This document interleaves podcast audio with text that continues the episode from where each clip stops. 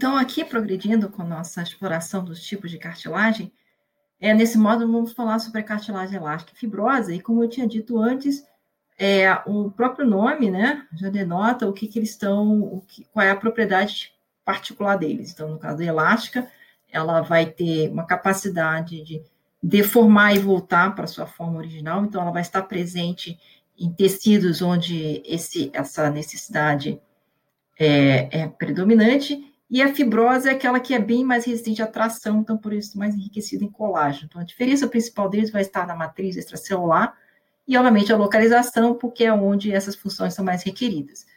A cartilagem elástica, ela está é, presente, por exemplo, no, no, né, no, a cartilagem do nariz, cartilagem da orelha. No nosso caso, nossas orelhas não se mexem muito, mas em animais onde a orelha é mais, é, precisa ser mais flexível, isso é bastante importante. Bom, então, indo para nosso desafio do, do, do, slide anterior, onde que está o pericôndrio e onde tem grupos exógenos. Então, o pericôndrio, ele sempre vai estar tá revestindo a cartilagem, identificando já a cartilagem hialina como uma cartilagem corada, fortemente azul e azul escuro. Você vê também aqui o tecido conjuntivo, que é o pericôndrio, que reveste essa cartilagem. Então, o pericôndrio está aqui revestindo, ele é uma camada que está por fora da colagem é, desculpa, do, da cartilagem. E os grupos exógenos são principalmente identificados por células que estão compartilhando a mesma lacuna e estão circundadas pela mesma matriz. Então, aqui, ó, você tem um grupo exógeno em formação aqui, já tem um grupo exógeno já começando a se dividir e se, e se distanciar. E também dá para ver nesse slide que você tem uma transição muito boa entre células que estão no estado quiescente, né, um pouco com metabolismo mais mais lento e foram progredindo para um estágio em divisão celular e depois de uma clara atividade aumentada de síntese de matriz. Ok? Então, é, era só isso. Uh, lembrando a vocês que é só a cartilagem hialina que você consegue ver essa, essa, essa coloração tão forte assim. O que acontece é que o corante, a hematoxilina e usina, ele tem uma, uma afinidade muito grande pela, pelos é, proteoglicanas. Então, onde tem muita protoglicana e hidratação, você tem essa coloração mais roxa. Nos outros, na cartilagem elástica e na fibrocartilagem, você vai ver que essa coloração não vai estar tão prominente assim. Então, no caso da cartilagem elástica, o que, o que a caracteriza é a presença de fibras elásticas. Fibra elástica, né, que tem uma tendência de deformação, ela, ela tem a propriedade de deformar e retornar para sua forma original, que é como se fosse a lycra. É, então, aqui nós temos na elástica matriz colágeno tipo 2, fibras de elástico, né? Então, vão estar no tecidos que deformam e voltam para o lugar. Então, orelha, epiglote é um, é um, um trecho aqui da sua parte do né, da sua parte interna, que é, é como se fosse uma válvula que decide se o se a passagem vai ser para o esôfago ou vai ser para a traqueia. Então, várias vezes por dia, toda vez que você engole, essa epiglote, ela deforma e volta para o lugar. Laringe também é um outro, é um outro órgão que, você, que usa-se muito, depende muito da sua da, da, da, elasticidade. Todas elas vão ter o pericôndrio presente, tá? Porque o que é principal nele é o fato dele conseguir deformar e voltar à forma, então ele não está tão sujeito a atritos. Então, nesse caso, não é como a articulação da hialina ou a, a cartilagem fibrosa, que tem muito atrito e, portanto, não tem pericôndrio em volta. Então, a cartilagem elástica, é, para ver as, as fibras de elástico, geralmente você vai precisar de uma coloração especial, tá? Então, a hematoxilina eosina, ela não tem muita afinidade pela, pelas fibras elásticas. E aí, vocês estão vendo aqui, tá vendo grupos exógenos, tem uma matriz cartilaginosa lá de fora, e aqui você tem fibras intermeando, que são as fibras que vão possibilitar a deformação desse tecido e o retorno para o formato original. A elastina é um complexo, vocês viram isso já na parte de, provavelmente na parte de tecido conjuntivo. Só para lembrar vocês, é um complexo proteico formado por unidade chamada tropoelastina. Elas têm esse formato tridimensional é, enovelado, como se fosse uma mola, e no momento de tensão vão, vão ser deformados, mas devido às suas estruturas proteicas e afinidades é, de aminoácidos que, que a compõem, ela volta para esse para esse para essa forma quando a tensão é removida. E aqui vocês vão ver desse site aqui, vou apresentar para vocês o site daqui a pouco, é um zoom numa região da, da cartilagem do pavilhão auditivo que aqui foi uma marcação um pouco diferente para conseguir ver. Então, para conseguir ver fibras elásticas, tem que não pode ser hematoxilina e eosina, e você vê que não é aquele rosa que vocês estão acostumados. Então, aqui no, nessa coloração, você vê que a cartilagem fica principalmente corada de um azul clarinho, tá?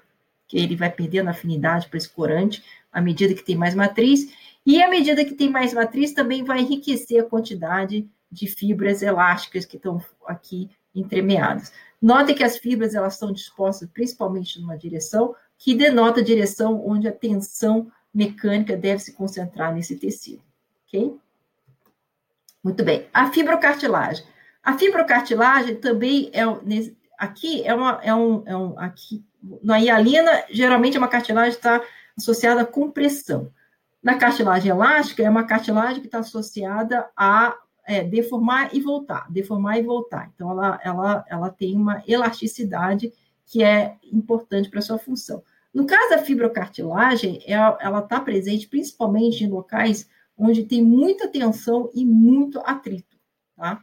Então, ela vai se dispor, as, as, as, os condrócitos aqui vão dispor em, em fileiras que estão alinhadas em, dire, em, em paralelo com a direção da, da, da, do vetor da tensão. Então, aqui, apesar de ser um, um, desenho, eu consigo te dizer que provavelmente a tensão principal exercida nessa fibra vai nessa direção aqui. Por isso que as células estão alinhadas dessa forma.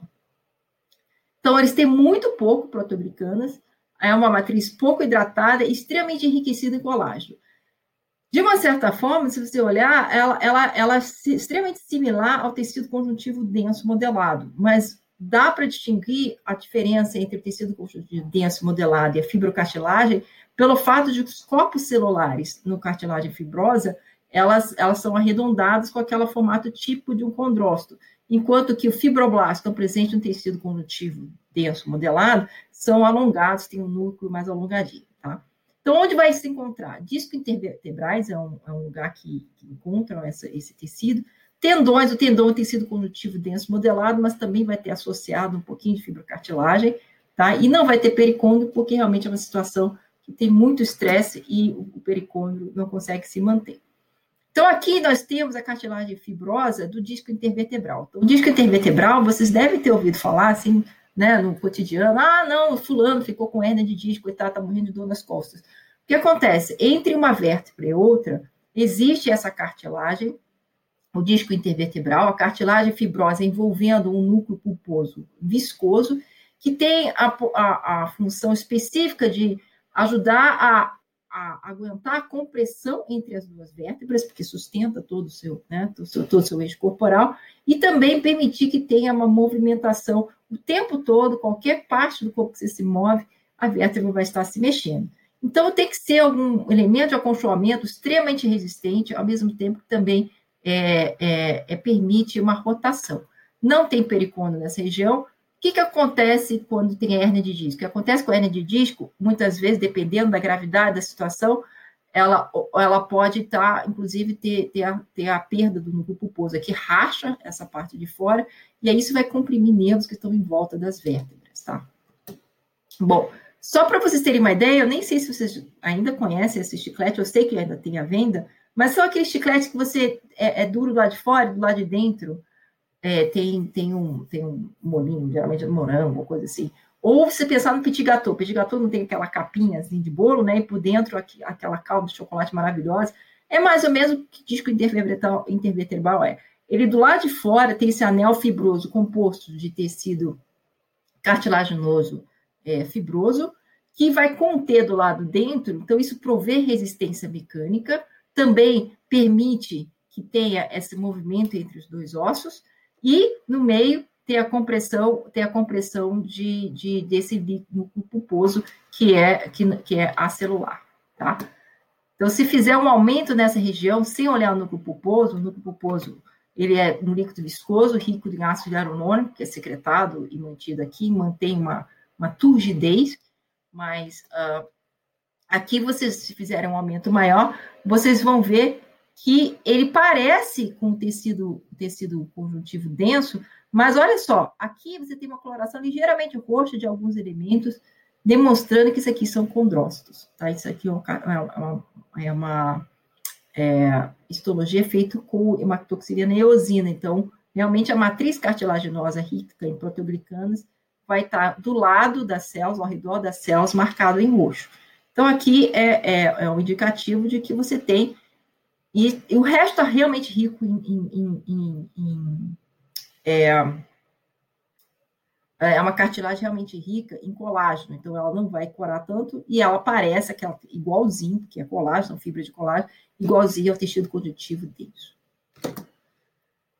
Olhando direito, você vê, tendo um corte longitudinal nesse, nessa cartilagem fibrosa, você vê que, de fato, realmente, as, as, os, os, os corpos celulares, que tem um grupo exógeno aqui, os corpos celulares estão alinhados uma fileira que é paralelo à, à direção da tensão que é exercida.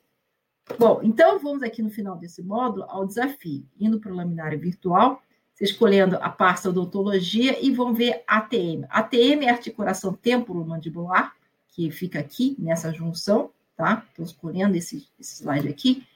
E aqui nós temos duas situações. Esse aqui é o osso temporal e o osso da mandíbula. E aqui essa, é exatamente essa cartilagem aqui. Então, nós temos um, um, um osso e outro osso, e vai ver no, no próximo módulo o que, que acontece com os ossos, mas eu quero que vocês concentrem nesse tecido aqui e identifiquem que tipo de uh, tecido cartilaginoso ele seria. E eu vou dar uma dica. Essa articulação, que é a articulação da sua mandíbula com a têmpora, ela vai ser ativada toda vez que você dá uma mordida. Então, mordida e mastiga. Então, por cada bocada, dependendo da consistência do que você come, purê de batata, sopa, não, sopa ninguém mastiga, né? Mas dependendo da consistência, você vai dar mais mastigações ou menos mastigações. O máximo, eu estou botando aqui o Doritos como uma coisa mais dura. Talvez cenoura, mas quase ninguém come cenoura crua, né? Então, digamos, 33 mastigações por bocada. E aí, o número de bocadas por 500 gramas dá 27 a 488, certo? Então, digamos, você, você coma Doritos devagarzinho, porque, afinal de contas, é aquilo é uma curtição danada, ou você come de menos, menos bocadas, tudo bem. Uh, eu dei mais ou menos uma, uma média de 33 bocados por 500 gramas de Doritos, que saco grandão, certo? Multiplicando, isso daria 16.104 mastigações. Se você contar isso em passos, isso seria mais ou menos equivalente a correr uma maratona de 12 quilômetros. Então, imagine se seu, a sua perna estivesse sendo utilizada com a mesma intensidade, não 12 quilômetros, não é uma maratona inteira, acho que é uma meia maratona, talvez, Uh, você tem, você está dando 16.104 passos toda vez que você come 500 gramas de Doritos. O que quer dizer que quando você comer Doritos, você pode até pensar, estou fazendo exercício. Então, com essa dica, que tipo de articulação é essa? Que, que tipo de cartilagem ela vai precisar? Imaginando, ela vai precisar de uma cartilagem de amortecimento, uma cartilagem elástica, uma cartilagem fibra, fibrosa, como é que é? Tá? Então, vamos ver no próximo módulo.